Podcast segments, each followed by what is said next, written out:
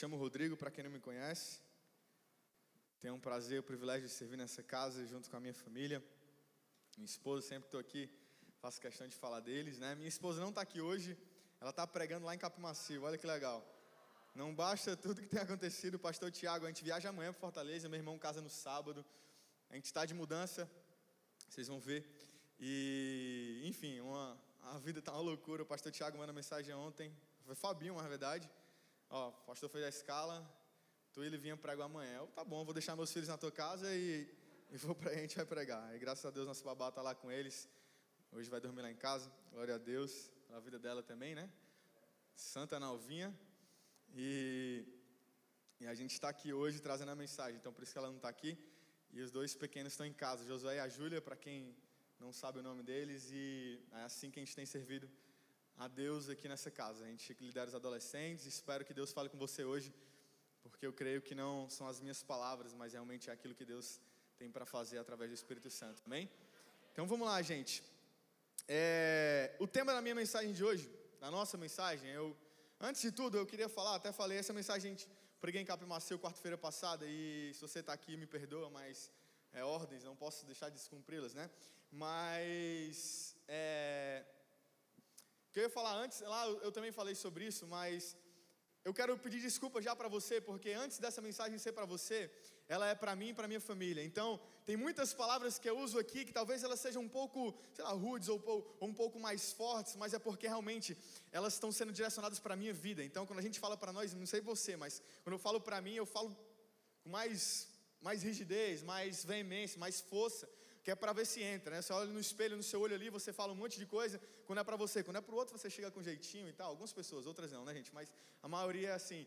Mas eu acredito, então, antes de tudo, eu te peço desculpa, né? Porque caso eu use uma palavra mais forte ou algo mais pesado, não é direcionado para alguém, não é indireta para alguém, mas é realmente para a minha vida e para a vida da minha família, amém?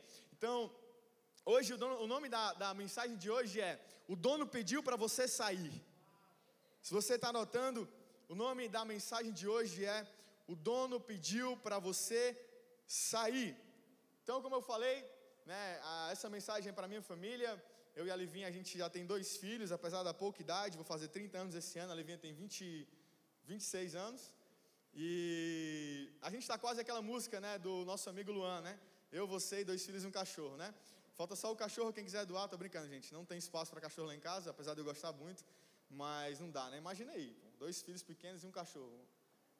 Que, que, que doideira, né? Mas um dia que eu não tiver uma casa bem grande, se Deus quiser, a gente vai ter. Mas o nome da mensagem é: O dono pediu para você sair. Você deve estar se perguntando o que é que isso tem a ver, o que é que ele quer falar com isso. Talvez as pessoas que estão mais próximas da gente já tenham notado o que é que está. Porque essa. A gente já deve ter comentado o porquê é, dessa frase, desse tema. Então, mas se você não está, eu vou te explicar. Mas essa foi uma mensagem que eu recebi alguns dias atrás do dono do apartamento que eu moro. Ele olhou para mim, na verdade a gente começou a conversar e ele falou assim: Rodrigo, é o seguinte, é, o seu contrato vence em setembro e eu quero te dizer que você vai ter que sair do apartamento porque eu vou vender o imóvel. Eu olhei assim, oh, meu Deus, que é para onde eu vou?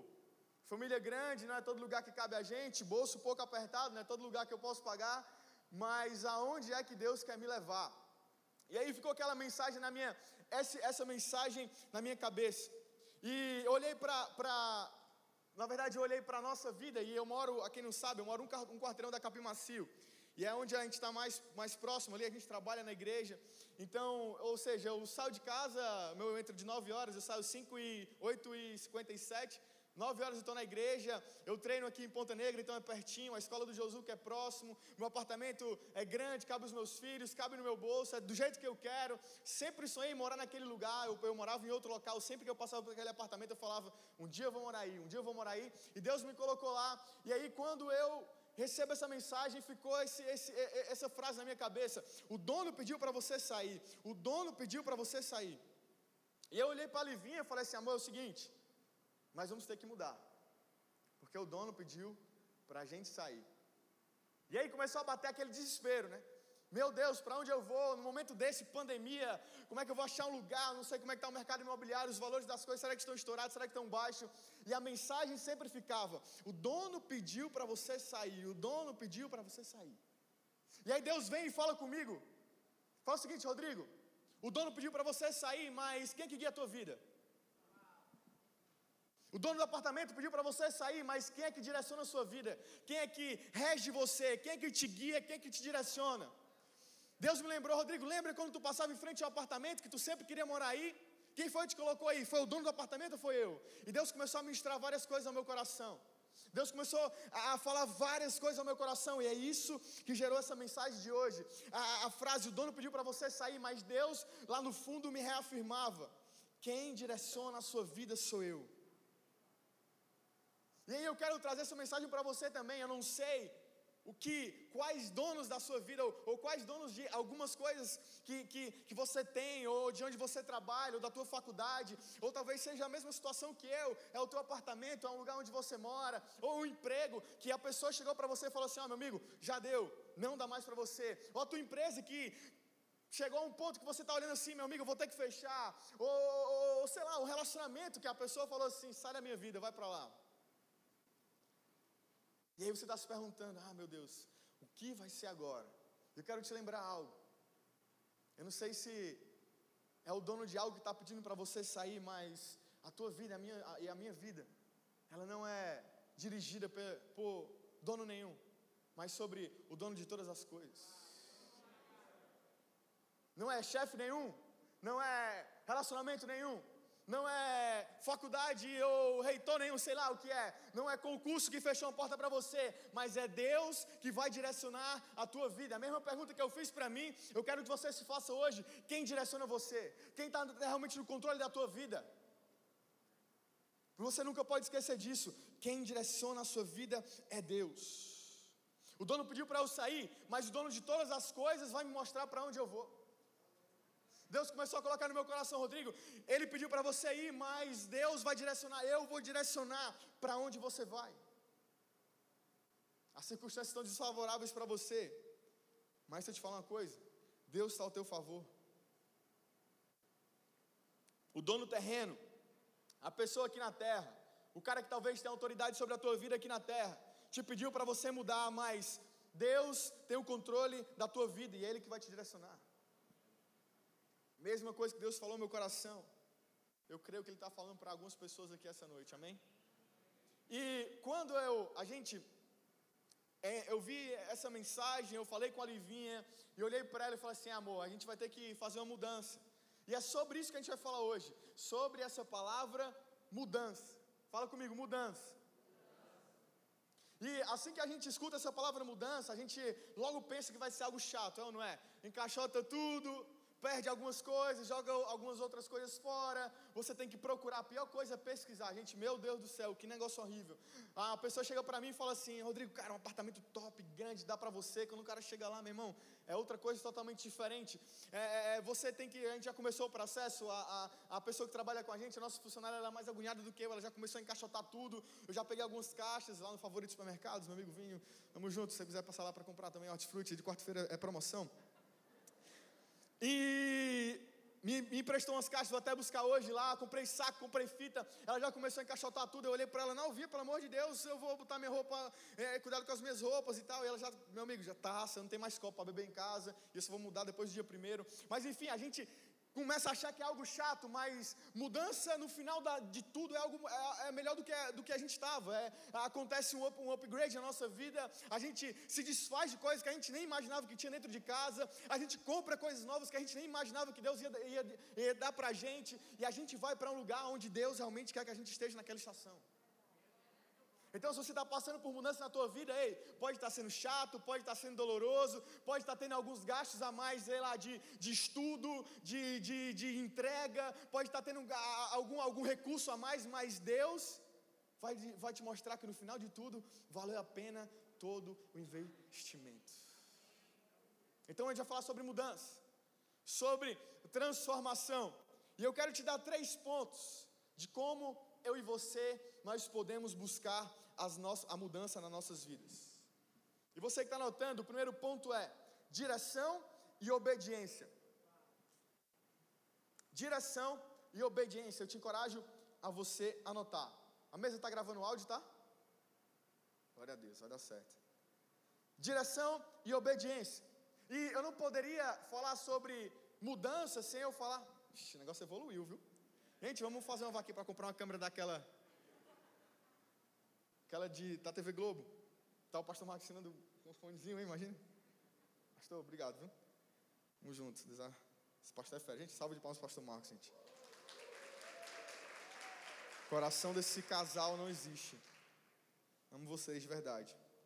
Então eu não poderia falar sobre mudança sem a gente falar sobre um texto que para mim ele fala muito sobre isso, que é Gênesis 12 do 1 até o 5, nosso amigo Abraão, Abraão, como você queira chamá-lo. E a Bíblia fala o seguinte, está aí na tela? Muito obrigado. Fala o seguinte: Então o Senhor disse a Abraão: Sai da tua terra, do meio dos seus parentes e da casa de seu pai, e vá para a terra que eu lhe mostrarei. Farei de você um grande povo e o abençoarei. Tornarei famoso o seu nome e você será uma bênção. Abençoarei os que te abençoarem e amaldiçoarei os que te amaldiçoarem. E por meio de você, todos os povos da terra serão abençoados. Então partiu Abraão, como lhe ordenara o Senhor, e Ló foi com ele. Abraão tinha 75 anos quando saiu de Arã. Levou sua mulher Sarai, seu filho, sobrinho Ló, oh, seu sobrinho Ló, todos os seus bens e que ele havia acumulado e os seus servos é, comprados em Arã partiram para a terra de Canaã e lá chegaram. Aqui é o seguinte: Abraão estava lá tranquilo, seu pai tinha acabado de morrer, faleceu o pai dele, Terá, o nosso amigo Terá, já vai falar sobre ele. E aí Deus olha para ele e fala assim: Abraão, é o seguinte, cara, eu tenho um lugar diferente para você. Eu quero que você faça uma mudança. Quero que você junte as suas coisas, arrume lá teu, teu, teus servos, teu, tudo que você conquistou nessa cidade. E eu quero que você mude para um outro local. E antes da gente falar sobre esse, esse texto exatamente, eu queria que a gente retornasse um pouco no capítulo anterior. Gênesis 11, do 31 ao 32. A gente precisa entender um pouco dessa história. A Bíblia fala o seguinte: Terá tomou seu filho Abraão, Terá o pai de Abraão, seu neto Ló, filho de Arã, e sua nora Sarai, mulher de seu filho Abraão. E juntos partiram de Ur dos Caldeus para Canaã. Mas ao chegarem a Arã, estabeleceram-se ali. Terá viveu 205 anos e morreu em Arã. Preste atenção no que eu vou falar agora, gente. Aqui é o seguinte: Terá, o pai de Abraão, ele estava em Ur dos Caldeus, a cidade onde eles nasceram. Ur dos Caldeus, embaixo. E ele estava indo para Canaã, do outro lado. Ele pegou as coisas dele, da cidade onde ele nasceu, e estava indo para Canaã. Quando ele chegou em Arã, praticamente o meio do caminho, Terá se estabeleceu naquele lugar. Quando eu avanço o capítulo 12, eu vejo que Deus chega para Abraão e fala assim: Abraão, é o seguinte, eu quero que você mude. E a cidade que Deus tinha direcionado ele era para onde? Canaã. A mesma cidade que Terá tinha arrumado as suas coisas para ir também. Presta atenção no que eu vou falar agora, fica ligado. No capítulo 11, o pai de Abraão estava indo para Canaã, mas ele para no meio do caminho, ele para a mudança. É como se você tivesse de mudança para uma cidade, você fosse transferido, e quando você chegasse daqui para Fortaleza, chegasse em Mossoró, você, não, não, vou ficar por aqui mesmo. Ou você estivesse mudando de apartamento, você chegasse no meio de um, de um do caminho, você falando, não, não vou para aquele não, vou ficar aqui mesmo. Então Terá, ele tinha sido direcionado para Canaã, mas ele parou no meio do caminho. E Deus começou a falar algumas coisas comigo. Deus começou a falar algumas coisas comigo. Primeira coisa que Deus falou comigo foi sobre geração. Primeira coisa que Deus falou comigo foi sobre geração. A gente está vivendo, você que está acompanhando a internet, está vendo aí uma rixa entre geração Z e, e, e os milênios. Não tem nada a ver sobre isso, mas pega a visão. Não vou ser cringe, né? Mas Deus falou comigo sobre geração. Rodrigo, existem coisas que a geração, mudanças que a geração passada iniciou, mas que ela não aguentou a pressão. Existem coisas que a igreja da, da, da, geração dos nossos pais, dos meus pais, dos meus avós, iniciaram, mas que elas pararam no meio do caminho. Deixa eu te falar uma coisa: a responsabilidade da atual geração continuar essa mudança, continuar essa transformação. Primeira coisa que Deus falou comigo. Vou trazer para a nossa vida. Existem coisas na tua vida que a tua geração iniciou, que teu pai iniciou, mas que ele não teve forças, talvez parou o recurso, talvez ele se distraiu no meio do caminho e ele não executou a mudança necessária para a tua, tua família. E a nossa responsabilidade, nós continuarmos essa mudança, continuarmos essa transição, continuarmos essa transformação. Primeira coisa que Deus falou comigo. Eu amo falar sobre geração porque eu acredito que é, é, o que a gente tem que pensar. Nós não podemos pensar só no aqui agora. A gente precisa pensar como a, a, como a atual a, a, geração passada fez e a gente precisa consertar e como a gente vai deixar para a próxima geração o mundo que a gente vive hoje. Essa foi a primeira coisa. A segunda coisa que Deus falou comigo, isso é muito forte. E eu trago muito isso para minha para minha família hoje. A segunda coisa ele falou assim, Rodrigo, existem padrões familiares que foram estabelecidos culturais, emocionais, talvez até financeiros, talvez até, até de valores e princípios, que a geração da nossa família, familiares, da no, dos nossos pais, avós, que estabeleceram, e que eu e você nós precisamos romper, nós precisamos quebrar, nós precisamos olhar e falar assim: não, não, não, isso aqui foi até essa geração, a partir da minha vai ser diferente. A partir da minha, eu vou tomar um rumo diferente, eu vou, eu vou chegar no lugar que Deus quer que a gente esteja. Sabe por quê? Porque tá, às vezes isso acontece com a gente, às vezes a gente, a gente fica ah, feliz com o lugar que a gente está hoje, a gente não quer avançar para o próximo lugar, não quer avançar para o próximo estágio, não quer avançar para a próxima transformação e para a próxima mudança. Você começar a, a, parar para pensar, coisas que você vive hoje são legados que aconteceram na tua vida. Desorganização financeira vem lá desde berço mentalidades, princípios e valores estabelecidos. Talvez venha lá do berço, mas chegou a hora de você olhar e falar assim, meu amigo, não é esse lugar que Deus quer que eu esteja. Não é em Arã que Deus quer que eu me estabeleça. Não é em Arã que Deus quer que eu permaneça. Não é aqui nesse lugar que Deus quer que eu faça. Ah, chegou até aqui, o divórcio era real na nossa família, mas chegou aqui, comigo parou. Eu vou chegar em Canaã, esse é o destino. Eu já contei isso algumas vezes. Uma vez eu cheguei para minha mãe e falei assim: mãe, eu vou casar. Minha mãe olhou para mim: tá bom, meu filho, qualquer coisa você separa. Eu olhei para ela: mãe, em Arã eu não fico mais não. Aqui não é o meu lugar, talvez foi até aqui. Meu avô separado, minha mãe, meu tio, todas, todas as minhas famílias, mas a partir de agora eu quero construir algo diferente para minha família. Então deixa eu falar uma coisa para você. Existem padrões familiares que vieram, mas pararam na sua linhagem, pararam em você, e a partir de agora Deus está te levando para uma nova mudança. Deus está te levando para uma transformação. Cultura, princípios, caráter, integridade. Deus está te levando para um próximo nível. Deus está te levando para um próximo nível. Deus está te levando para a cidade realmente de destino. Para a cidade onde Ele vai frutificar. Para a cidade onde Ele vai realmente te engrandecer. Para a cidade onde Ele vai te tornar uma bênção. Olha o que a Bíblia diz: Abraão vai. Vai para a terra que eu vou te mostrar, Canaã. Vai para onde eu vou te direcionar, Canaã. E eu lá, eu vou te, te, te tornar uma bênção. Eu vou te frutificar. Todos os povos vão sair de você. Tem noção disso? Talvez o que está esperando as bênçãos, talvez o que está faltando para a gente realmente ver os frutos, é justamente sair do lugar que a gente está hoje para o lugar que Deus quer que a gente esteja. É sair de Arã e partir para Canaã. Talvez a mentalidade é essa. Mas o nosso foco aqui não vai ser nisso. Nosso foco são nas duas palavras que a gente falou no início: direcionamento e obediência. Abraão ele recebe um direcionamento de Deus para a mudança da vida dele. E logo em seguida ele pega seus bens e obedece a Deus. Porque todo direcionamento ele precisa ser seguido de uma obediência. Não adianta nada eu chegar aqui e falar assim, a Luana chegar para mim e falar, Rodrigo, onde é que fica o McDonald's? Eu falar, ó, pega a esquerda, pega a direita. E ela sair daqui e fazer o que ela quiser. Ela não vai chegar onde ela precisar chegar. Então, todo direcionamento é necessário se ter uma obediência. E eu me fiz uma pergunta: quem e o que tem direcionado a minha obediência? Anota isso, você que está anotando. Quem e o que tem direcionado a minha obediência? De onde tem vindo os direcionamentos e o que eu faço com esses direcionamentos?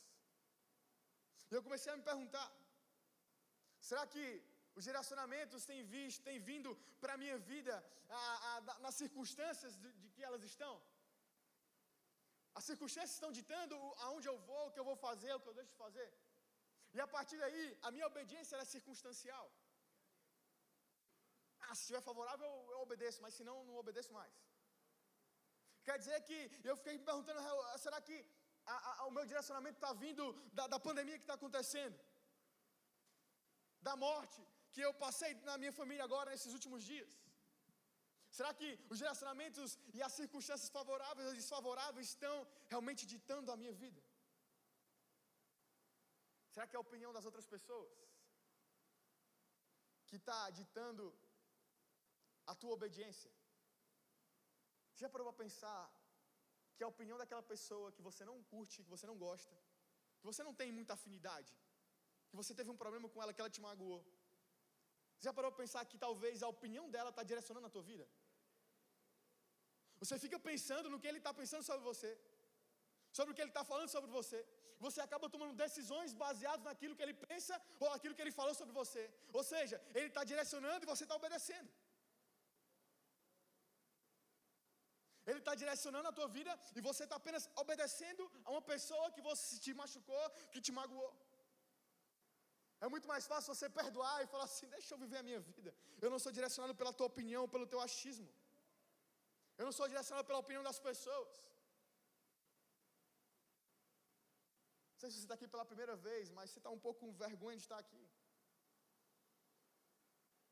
Talvez sentindo um pouco julgado. Ah, meu Deus, o que, as pessoas do meu lado estão achando de eu aqui, levantando as minhas mãos. Deixa eu te falar uma coisa. Não liga para a opinião de ninguém que está aqui dentro desse lugar. Ninguém aqui rege a vida de ninguém. No teu trabalho, ninguém rege a tua vida. Que rege a nossa vida é justamente é Deus. É Jesus. E é a opinião dele, aquilo que ele acha. E aqui, até agora, já li isso aqui de capa a capa. E até agora, eu nunca achei uma opinião sobre a minha vida que não fosse construir, que não fosse trazer uma mudança, que não fosse me colocar para lugares altos ou, ou me, me fazer, fa, fazer a minha vida ser transformada. Eu nunca achei uma opinião de Deus sobre a minha vida que está aqui escrito, que pudesse me rebaixar ou me machucar. Nunca. Então, o que é que está direcionando a nossa vida? É a comparação. Olhamos para o outro e a gente está sendo direcionado por isso. Ah, a grama do vizinho, né? Hoje a grama do vizinho, até falei uma vez sobre isso, a grama do vizinho ela está muito mais fácil para a gente, porque o nosso Instagram está cheio de grama do vizinho, né? Você abre ali e o tênis, é, o carro, é, o arrasta para cima, é, é isso, e, e às vezes a gente está sendo movido por isso, e não sendo direcionado pelo Espírito Santo de Deus. Eu não sei você, mas eu não quero ser direcionado por pandemia, eu não quero ser direcionado por medo, eu não quero ser direcionado pela opinião das pessoas, eu não quero ser direcionado por rede social, eu quero ser direcionado pela voz de Deus. Eu quero ser direcionado por, por aquilo que Deus acha sobre a minha vida, sobre aquilo que Ele tem para mim, sobre direcionado sobre as promessas de Deus. Hoje eu estava no carro, comecei orando e, e, Deus começou a falar comigo sobre uma pessoa aqui da igreja, um amigo meu, e eu mandei uma mensagem para ele. Eu falei assim, cara, é o seguinte. Não deixa que a, a demora de que se cumpra a promessa acabe a tua motivação, a tua expectativa. Como assim, Rodrigo? Cara, Deus te prometeu, Ele vai ser fiel para cumprir. Não deixa com que essa promessa de Deus na tua vida, de que ah, tá, tá demorando demais, está demorando demais, ela acabe com a tua expectativa daquilo que Deus tem preparado para você. Se Ele prometeu para você, porque eu falei disso, mas enfim, mudei total aqui. Mas se Deus prometeu, Ele vai cumprir na tua vida, Cacá, amém? Está chegando o casamento. Está mais perto do que você imagina. Mas também não adianta nada a gente ser direcionado por Deus e a gente não obedecer. Abraão, ele foi direcionado, mas ele também obedeceu. Como eu falei, todo direcionamento ele é seguido de uma obediência. Então, a nossa oração hoje, para que a gente seja transformado e aconteça uma mudança na nossa vida, é o seguinte: Deus, eu quero ouvir de Ti, eu quero que o Senhor fale comigo através da Tua palavra, de oração, mas eu também quero forças para te obedecer. Porque a obediência, ela faz com que eu e você a gente venha a ser bem sucedido. Olha o que a Bíblia fala em Josué 1,7. Seja forte e corajoso e tenha cuidado em obedecer toda a lei, para que você seja bem sucedido por onde você passar. Para que você seja bem sucedido por onde você passar. Você tem noção disso? Deus te direcionou para você mudar de cidade.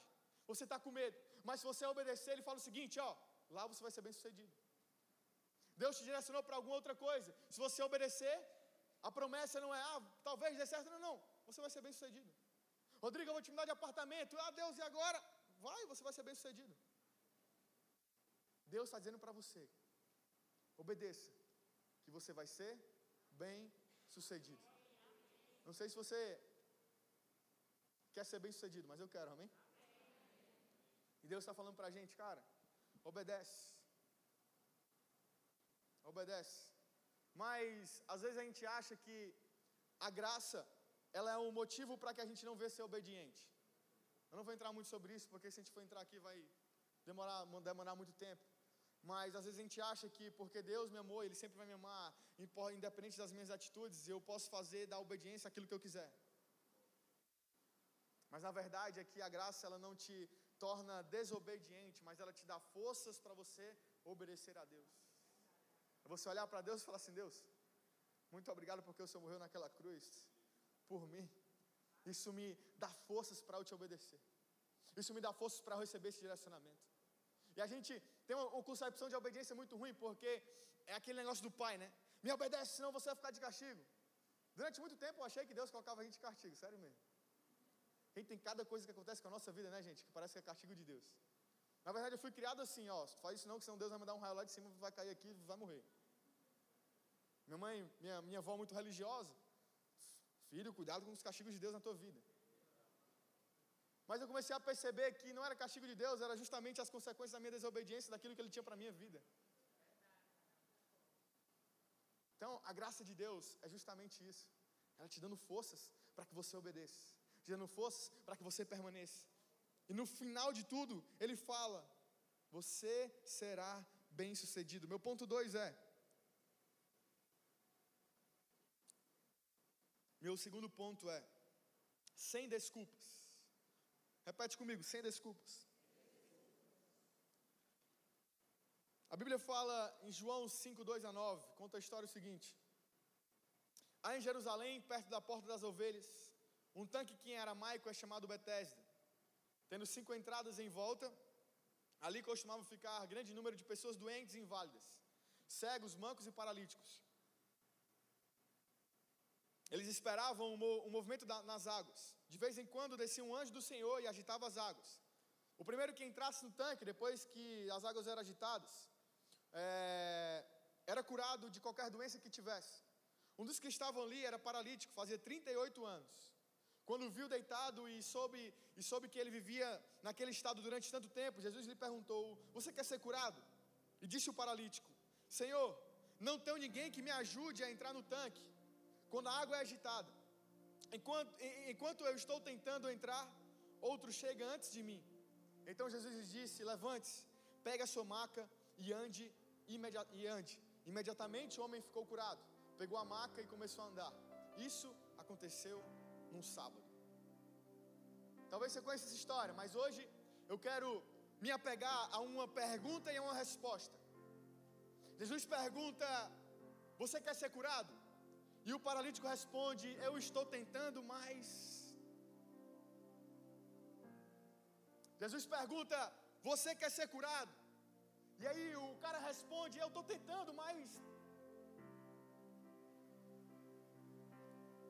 Quando eu li esse texto, era como se Deus estivesse perguntando para mim: Rodrigo, tu quer ser transformado? E eu estivesse olhando para Deus e falasse assim: Deus, eu estou tentando, mas Quantas vezes minha esposa chegou para mim e falou assim, Rodrigo, cara, precisa mudar isso. Eu falo assim, amor, eu estou tentando, mas tá difícil. E eu comecei a perceber que eu e você, a gente usa o eu estou tentando como desculpa para não ser transformado. Jesus não chegou para ele perguntando o que ele estava fazendo para ser curado. Jesus perguntou, meu irmão, Davi, você quer ser curado? O cara respondeu já com desculpa, eu estou tentando, Jesus, mas não consigo. Não tem ninguém que me ajude. A gente fica usando a tentativa, e é muito bonito o discurso, gente, a gente escuta muito isso. Caiu, tem levanta, caiu, tenta de novo, caiu, tenta de novo, mas parece que esse tentar novamente várias vezes, várias vezes, vai desmotivando a gente, isso vai entrando como desculpa. A gente está no mesmo erro há 10, 15, 5, 3 anos. E a desculpa que a gente usa é eu estou tentando, mas está difícil, Jesus. Está difícil. E hoje eu quero te convidar a você mudar essa palavra da tua vida. trocar a palavra eu estou tentando por uma palavra chamada treino. Preste atenção no que eu vou falar agora. Isso veio na minha cabeça. Estou treinando, tentando treinar crossfit, né? Algumas pessoas têm preconceito, mas fazer o que, né? Inclusive, minhas mãos cheias de calos. Competições. Mas eu percebi que no treino existem tentativas. Mas no treino, eu e você, a gente permanece com foco no objetivo que a gente quer. Lá no treino, a gente está tentando bater o maior peso possível. E eu tento várias vezes até conseguir aquilo que eu tracei como objetivo. No treino, a gente não usa desculpas, porque apesar de eu acordar no dia ruim para ir treinar, mas eu vou treinar porque eu sei que tem algo me esperando depois.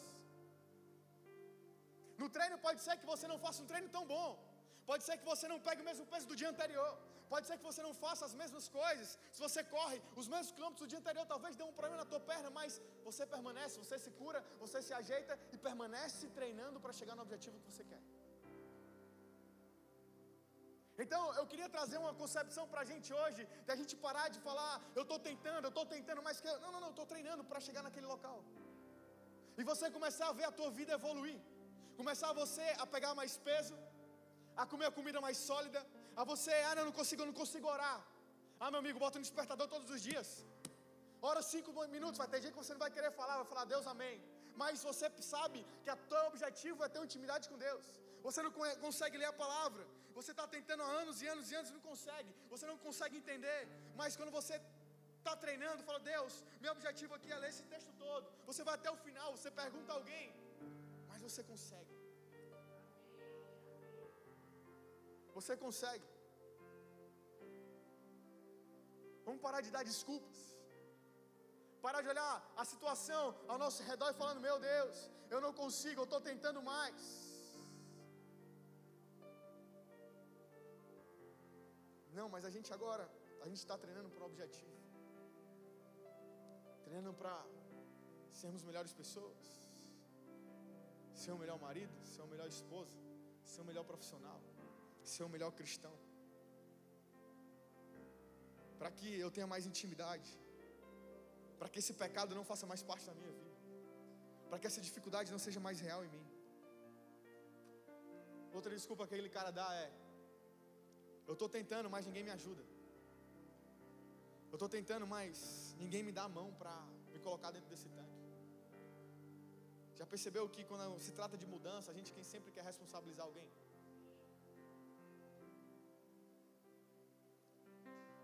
Quantas vezes a minha esposa me cobrou mudança, e ao invés de eu falar assim, amor, tá, eu vou ser transformado, eu olhava para ela e falava um defeito dela. Hoje mesmo a gente estava brincando com alguma coisa, eu falei assim, não queira falar de um erro seu falando de um erro meu. Aceite.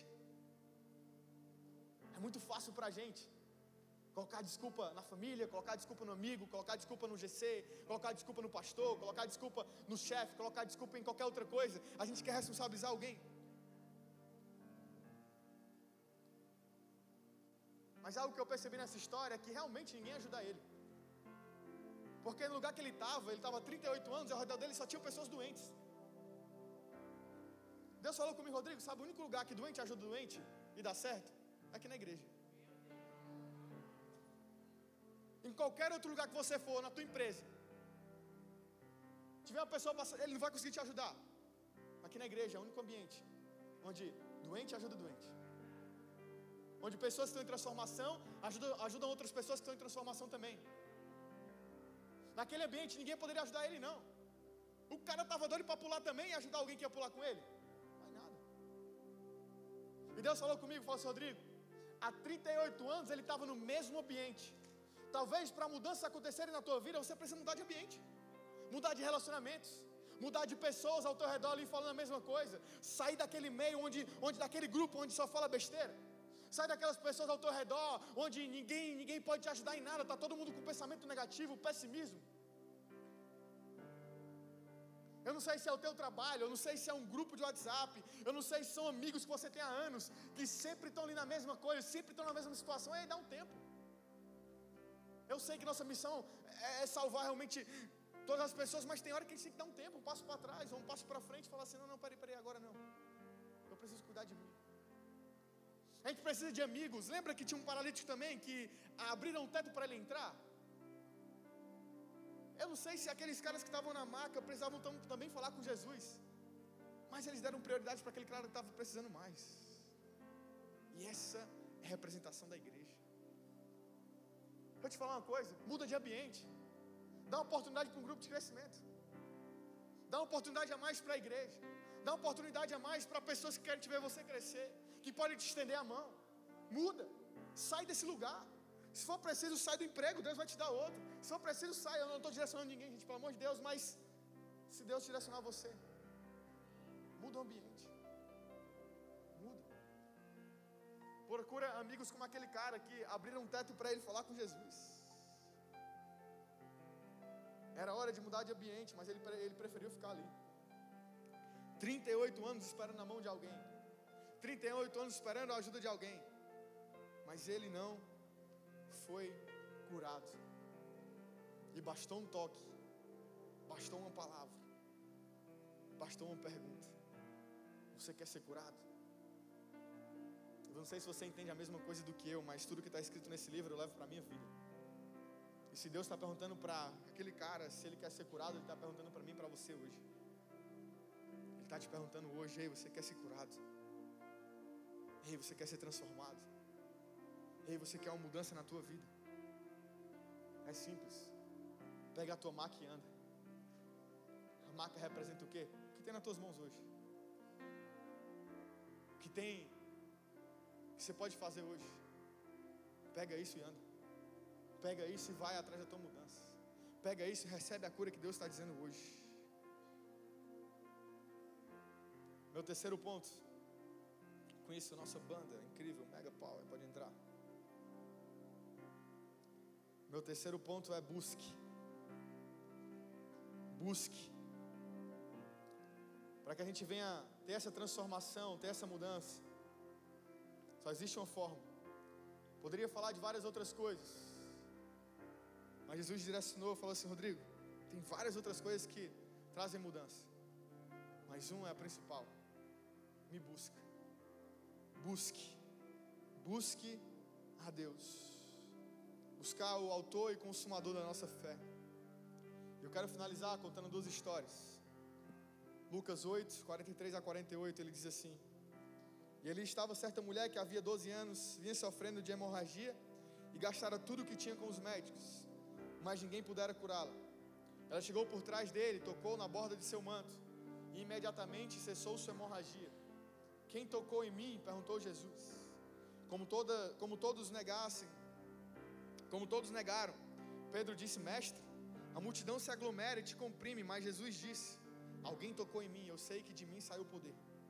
Então a mulher, vendo que não conseguiria passar despercebida, veio tremendo e prostrou-se aos pés, na presença de todo, de todo o povo, contou porque tinha tocado nele e como fora instantaneamente curado.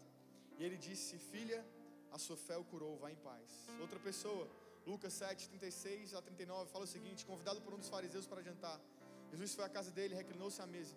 Ao saber que Jesus estava comendo na casa do fariseu, certa mulher daquela cidade, uma pecadora, trouxe um frasco de alabastro com um perfume e se colocou atrás de Jesus a seus pés. Chorando, começou a molhar os pés com suas lágrimas. Depois enxugou com seus cabelos, beijou-os beijou e ungiu com o seu perfume. Ao ver isso, o fariseu que havia convidado disse: se este homem fosse profeta, saberia que nela que nele está tocando que tipo de mulher ela é, uma pecadora. Então Jesus disse a ela: seus pecados estão perdoados. Aqui eu vejo duas histórias de busca. Mulher com fluxo de sangue. No meio do povo, o povo comprimindo ela, comprimindo Jesus. Ela simplesmente vai lá aos pés dele, toca na orla do seu manto e instantaneamente a Bíblia diz que ela é curada. Ela não ligou para a multidão. Ela tinha vergonha de sair durante anos e anos. Médico nenhum curou ela. Recurso nenhum curou ela. o que curou ela foi justamente algo chamado busca. Ela buscou em Jesus algo que ela sabia que ela ia encontrar, uma cura. E instantaneamente ela foi curada. E imediatamente dele saiu o poder. Ele não quis saber de onde ela era, de onde ela veio, o que ela tinha feito no outro dia, o, se ela tinha pecado, se ela tinha usado droga, se ela tinha gastado recurso, se ela era, sei lá o que ela era, ela não queria saber de nada. Simplesmente saiu o poder. Por algo chamado busca. Jesus não está interessado na tua história para te curar. Jesus não está interessado no que você fez ontem para te curar, ou para trazer mudança ou transformação. Ele está interessado em algo, na tua busca, na tua dedicação, na tua vontade de chegar até Ele e falar assim: Deus, eu preciso de Ti. Ele não pode fazer nada antes de você dizer assim: Deus, eu preciso de Ti. Ele não pode te curar antes de você falar assim: Deus, eu preciso de Ti. Simplesmente saiu o poder. Será que nós conseguimos subir aqui com a minha calça? Hein? Eita. A outra mulher, ela não liga para onde ela ia entrar. Casa do fariseu, ela era conhecida como pecadora. Pecadora e fariseu não combinavam na época. Ela simplesmente invade a casa do cara que julgava ela. Porque ela sabia que lá dentro tinha alguém que ela precisava tanto.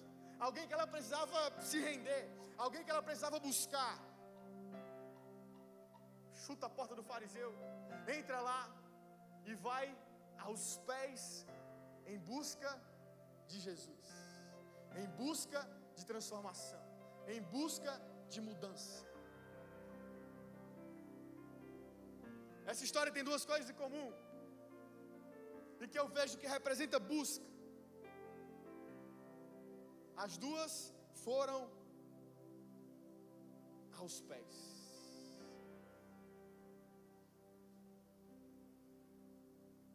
Uma foi com a sua doença. Tudo que ela tinha era uma hemorragia. Tudo que ela tinha era um problema. Tudo que ela tinha era aquilo que ela precisava mudança. A outra foi com tudo que ela tinha. E tudo que ela tinha era um perfume caro. Eu não sei o que você tem hoje. Se você tem um problema ou se você tem a essência mais pura.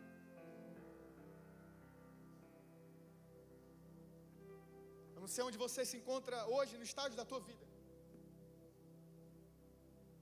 Mas algo que Deus está te chamando hoje é coloca aos meus pés. Me busca. Ele está te perguntando hoje, meu filho, minha filha, qual foi a última vez que você me buscou? Qual foi a última vez que você se colocou aos meus pés? Qual foi a última vez que você chorou? Qual foi a última vez que você se derramou? Qual foi a última vez que você derramou aquilo de mais valioso que é o teu coração e a tua vida? Qual foi a última vez? Deus está convidando a gente hoje, Ele está falando: me busca, me busca, me busca. Deus falou com a gente hoje sobre direcionamento, sobre obediência, sobre eliminar as desculpas. E Ele está terminando hoje falando assim: me busca, me busca. Eu acredito que essa noite é noite da gente se render. Eu trouxe aqui algo que representa muito para mim. É uma, pode ser um, uma besteira. Mas lembra que eu falei que a gente precisava mudar de apartamento? A gente orou, nos esperamos. E quando foi ontem à tarde, eu aliviei, a gente foi olhar um apartamento maior, com tudo que a gente queria, o piso que a Livinha sempre quis, um quarto para eu fazer um escritório para mim, que eu sempre quis, um lugar para botar uma churrasqueirazinha elétrica, que eu já estou pensando naquela que gira espeto, vou chamar todo mundo para comer, um de cada vez. Um quarto para os meninos, uma sala grande para fazer GC, ventilado, na sombra, bem localizado, mais do que o nosso com o mesmo valor. E a gente assinou o contrato ontem.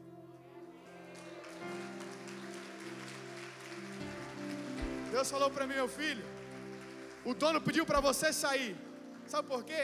Eu tenho um lugar melhor para você ir. Deus está te falando hoje, ei. A circunstância é desfavorável. Ele está te dando direcionamento. O que Ele está pedindo é a tua obediência. Elimina as desculpas. Busca. No final, eu não sei se é contrato. Eu não sei se é um emprego. Eu não sei se é um relacionamento. Eu não sei se é um, um cargo, se é um concurso. Eu não sei o que é. Coisas materiais, mas também coisas da tua mente, emoções que você precisa eliminar. Eu não sei o que é, mas no final, Deus vai te dar o lugar, o objeto, sei lá o que seja. Aonde Ele quer para você.